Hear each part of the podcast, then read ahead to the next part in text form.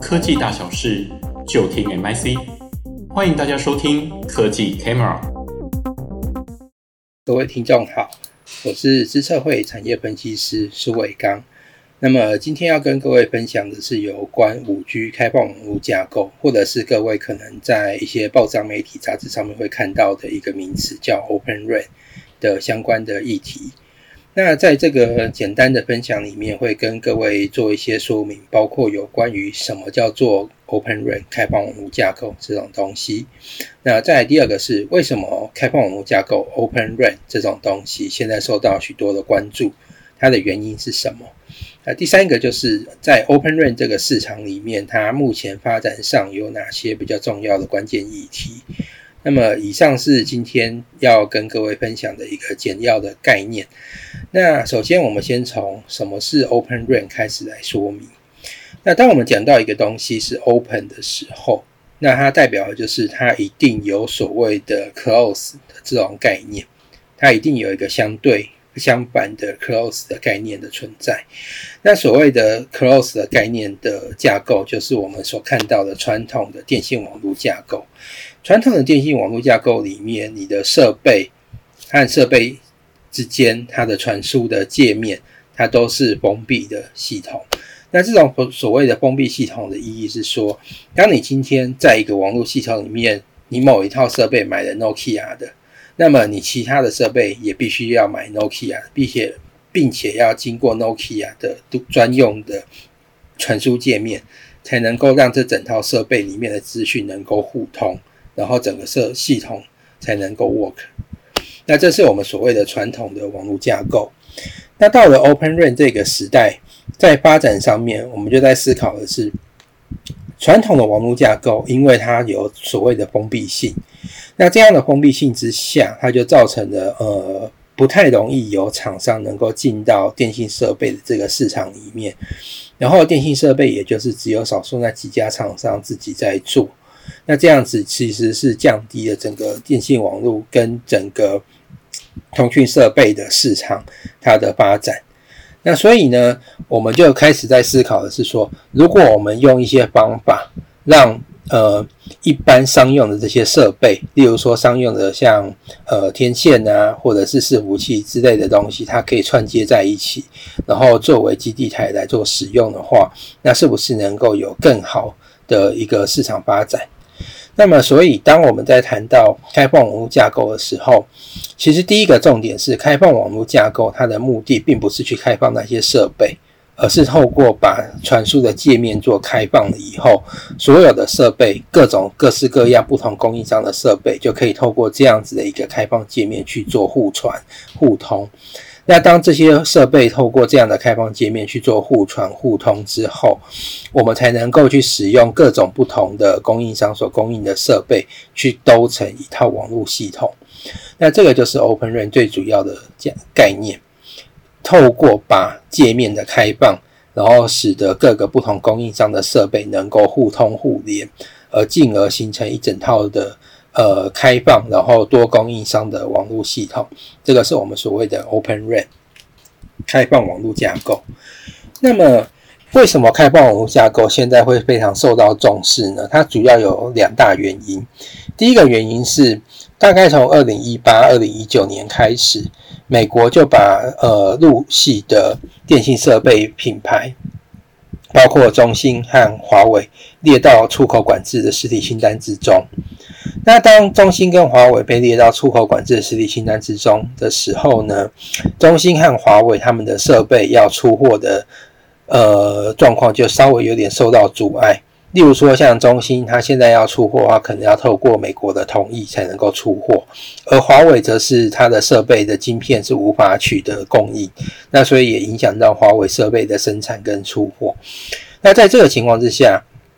第一个问题就造成了。因为美国的实体清对陆系设备的实体清单管制，陆系设备厂商的实体清单管制，那就造成了这些陆系设备的厂商，它的呃网络设网络架构设备不容易出货，那就造成了市面上面可能比较不容易去做大量的采购，这是第一个原因。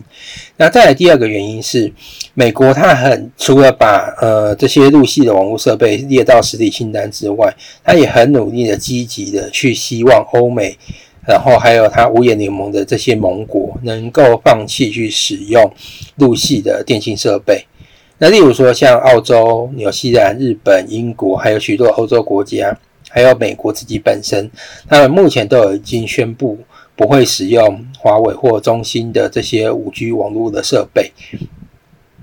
那所以，当这些五 G 网络设备没有办法使用的情况之下，那欧美这些还有澳洲等等国家，它的电信商就开始面对到的一个问题是。陆系的设备之所以过去会被采用的最主要原因，是因为陆系设备跟那个 Nokia、e r i s o n 这些欧系的设备去相比，它便宜很多。那在现在要建构 5G 网络正在布建的这个情况之下，如果我有便宜的设备，它就可以降低我 5G 网络布建所需要花费的这些资本支出跟布建的成本。然而，因为美国的推动，就造成说美国本身还有许多欧美国家。然后还有那个五眼联盟的国家等等的，他们都放弃使用陆系的设备的情况之下，那么这些电信商就开始在思考说：那我没有便宜的陆系设备可以使用，那我要用什么方法来降低我整个五 G 网络部件的成本？因此，他们就开始思考到了，因为开放网络架构它使用的是一般的商用设备，那这些一般的商用设备理论上它已经达到了就是大量生产的规模经济，所以设备本身的成本是相对比较低的。因此呢，如果开放网络架构 Open RAN 这种架架构的设备，它是能够 work 的话，那放在电信网络里面，应该是能够作为降低成本的一个很好的方式。所以这些电信商就开始在关注着开放网络架构这件事情，它的发展如何？那它是不是真的能够使用？那这也就是目前我们会看到那个整个开放网络架构之所以受到重视的最大的原因，因为电信设备的去中化。那全球很多的电信商就变成要去寻找能够降低网络部件的这些方式，而 Open RAN 就被视为是一种很可行的做法。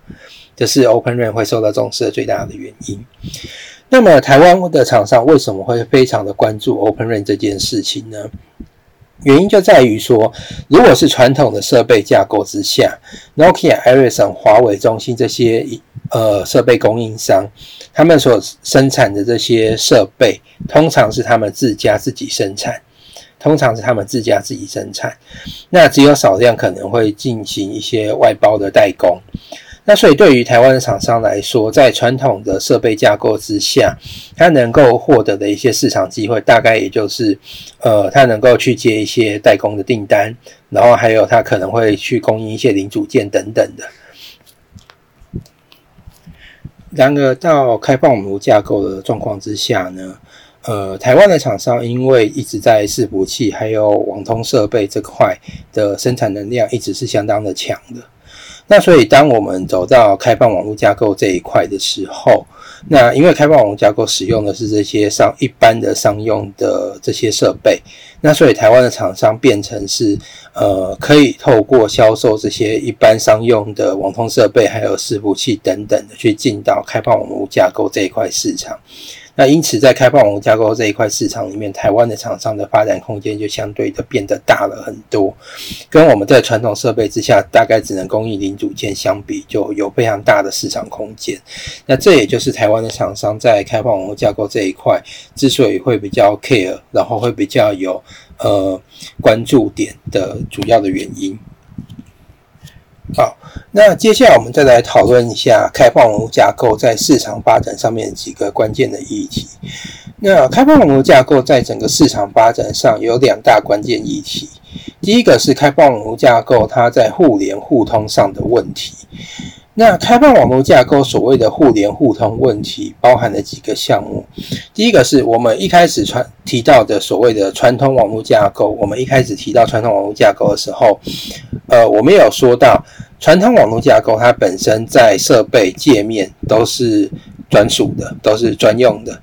那么，当我们的那个开放网络架构要接到已经现有的，例如现有的用 Nokia、Ericsson 等等的现有设备去做成的封闭式的四 G 网络架构的情况之下，它是没有办法互联互通的。意思就是说，开放网络架构它的整个界面没有办法去跟我们现有的这些四 G，甚至于是已经设、已经建构好的这些五 G 的传统设备去做互联互通。那么就造成的是，呃，如果我们今天要发展或采用开放网络架构的设备的时候，它可能要用在一些目前可能还没有网络，呃，网络部件的地方，或者是我必须要更换新的设备的地方，才有可能去使用开放网络架构。这是第一种互联互通的问题。第二个互联互通的问题则在于开放网络架构本身的整个开放的界面。就讯息资料跟那个讯息传递的开放界面，它本身的标准还没有完成，并没有完成。那当这个标准并没有完成的情况之下，呃，各个不同的供应商所供应的设备要能够互联互通的时候，可能会出一些问题。那这些问题就变成必须要透过呃各种的插拔测试以及各种的那个测验。和各种的验证等等的方式去确认说，好，我今天各式各样的厂商，它的设备之间到底有没有办法互通？那互通之后，它的效能到底会是什么样子？那互通之后，它能够通，然后效能达到一个基本的要求之外，它是不是可以稳定的运作？那而且我们必须要特别强调一个点是，呃，电信设备的。电信基础设备的稳定性是一个非常非常重要的议题。电信设备它本身是容错率非常非常低的一种设备，因为大家都不会期待说你今天去呃申购了一个四 G 或者是五 G 的网络，结果因为设备的原因造成说这个网络常常在断线，或者是它人一多的时候，可能整个效能就变得很差等等的。那所以对于电信基础设备来说，它的容错率还有它的效能的稳定性。都非常非常的重要。那开放模架构在用很多不同设、不同供应商的设备串接起来的情况之下，它如何去确保它在互联互通之后，它还是能够达到很高的效能？然后它本身也可以很稳定，不会很容易的出现一大堆的问题。这是开放网络架构在市场发展上面需要面对的一个很大的问题。那互联互通是开放网络架构所遇到的第一个最大的关键议题。第二个最大的关键议题就是整合。整合。那如果我们用举例来说明的话，开放网络架构有点类似于是我们跑到光华商场去买组装电脑的概念。我可能去买我认为最好的显示卡，我买最好的 CPU，我买最好的硬碟，我买最好的机壳，买最好的主机板等等的，然后我把它全部都在一起，都在一起的情况之下，我做出了一台电脑，组装出了一台电脑，然后我再把我相关的软体等等的全部灌进去，理论上它就应该要是 work 的，它应该要能够使用。但是在开放网络架构的概念里面，的确，它也是可以从各个不同的供应商去取得你的设备，然后都成一整套的网络架构。但是在开放网络架构里面遇到的整合问题是，我这些每一个供应商的设备，就如刚刚所提到的，因为界面标准并不完备，所以当你这些设备都都在一起的时候，它还是必须要去做测试，才能够知道说我这些设备有没有办法都在一起。那都在一起之后呢，它如果可以 work，还要再去想办法去做一些 fine tune，去做一些调整，来确保说这些设备它发挥出来的效能是能够比较好的。那所以我们在开放网络架构的时候遇到的整合问题就在于，这些开放网络架构的各式各样的设备都在一起的时候，我要怎么把它组成一整套网络系统？组成一整套网络系统的情况之下，它又要用什么方式去确保说它能够很稳定的运作，然后它的效能也能够很高？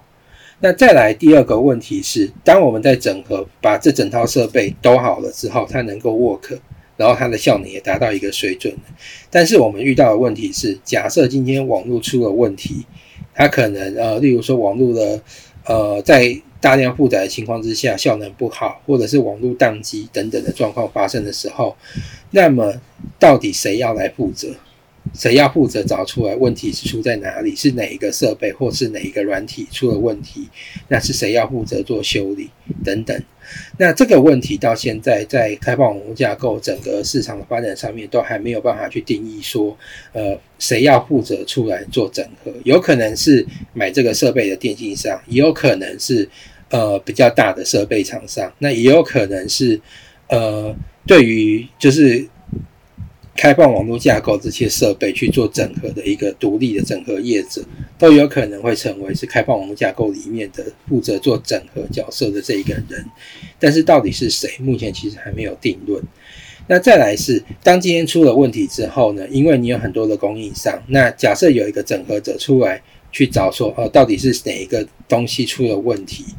但是呢，我们一般的生活常识也都告诉我们，如果一个团队里面加了很多的人，那这个团队里面加了很多的人，那如果今天这个团队运作上面出了问题的时候，大家一定会把责任互相推来推去。那在开放网络架构系统也是一样，因为供应商很多，那整个供应商很多的情况之下，如果这个网络设备、这个网络系统出了问题，大家就是互相推来推去。那到底是谁要来负责做修理？然后到底是谁要来负责相关的后续的责任归属等等的，也很难去做界定。那所以这本身在互联互通和整合上面都是开放网网络架构在市场发展上面遇到最大也最困难的一个议题。那但是呢，虽然有这样的议题存在，但是呢，整个国际的 Open RAN 的市场，它在有关的标准还有它的。界面以及技术的发展上面都还在持续的去做完善，所以未来可以看到的，也可以很确定的是，开放网络架构它相关的开放网络界面一定会有公定的国际标准。那遵循这个公定的国际标准，就可以相对的去解决掉一些呃互联互通的问题。那再加上说，呃，各国的政府。然后一些大型的厂商，还有大型的营运商，他们现在也都花了时间跟精力投入在做这些开放网络架构的测试跟整合。那希望能够整整出一个一个一个的生态体系，然后在每一个的生态体系都是相当稳定的一个网络架构。那这些互联互通跟整合的问题，也会因为有越来越多的厂商投入进去去做相关的验测，跟做相关的测试和。做相关的合作，能够慢慢的逐步解决，所以我们未来也可以持续去关注整个开放网络架构，它接下来会再往什么方向去发展，然后会再往什么的呃什么样子的呃形形态去做改变，还有它整个技术跟标准接下来会走到什么样的方向上面去。那以上就是今天简单跟各位做的分享，那谢谢各位的聆听。